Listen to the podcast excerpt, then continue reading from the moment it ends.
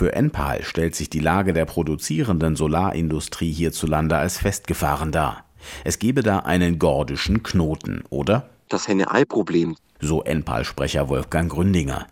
Das Problem bestehe darin, dass einerseits Abnehmer keine Sicherheit bei den Preisen der in Deutschland hergestellten Solarmodule hätten, andererseits die Hersteller keine Sicherheit bei der Abnahme der von ihnen produzierten Solarmodule. Wir sprechen bereits seit über zwölf Monaten mit den weltweit führenden Herstellern der Solarindustrie und sprechen außerdem seit einigen Monaten bereits mit Anbietern für Solaranlagen aus ganz Europa und wollen ein Konsortium schmieden, um eine Abnahmemenge für lokal gefertigte Solarmodule zu garantieren. Das Ganze soll ein breites Bündnis für die Energiewende in Europa werden.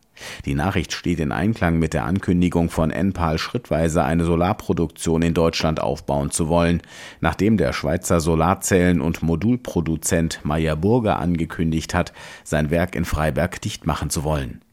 Im Hintergrund geht es um den Streit in der Solarbranche um mögliche Förderungen und Subventionen seitens der Politik. Derzeit berät die Regierung in Berlin sogenannte Resilienzboni. Mit denen sollen Verbraucher für den Kauf europäischer bzw. deutscher Module eine dauerhaft höhere Einspeisevergütung bekommen.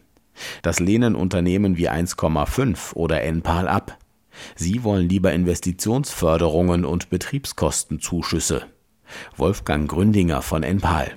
Auf jeden Fall werden auch wir eine zielgerichtete staatliche Förderung brauchen, ganz ähnlich wie beim European Chips Act, mit dem man ja zum Beispiel auch Intel in Magdeburg unterstützt hat. Aber das muss eine zielgerichtete Förderung sein für die Investitionskosten und für die Betriebskosten. Enpal bezieht Vorprodukte, Zellen und Module vor allem aus China und hat dort auch einen eigenen Unternehmensstandort.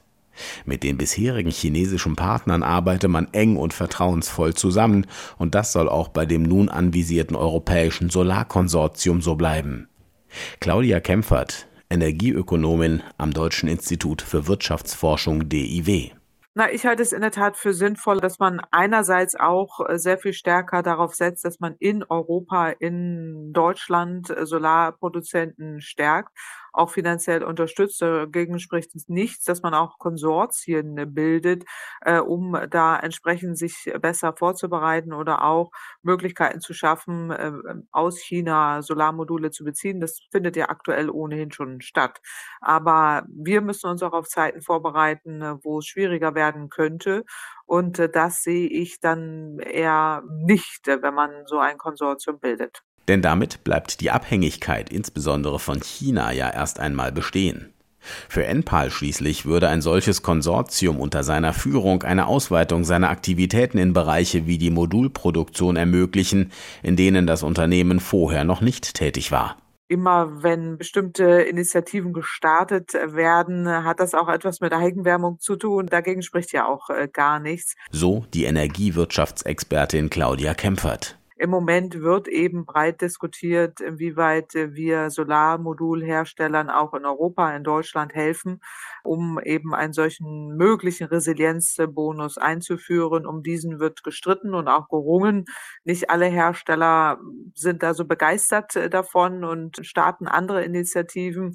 Dagegen spricht überhaupt gar nichts. Wichtig ist, dass wir die Solarindustrie stärken und auch die Solarenergie insgesamt ausbauen.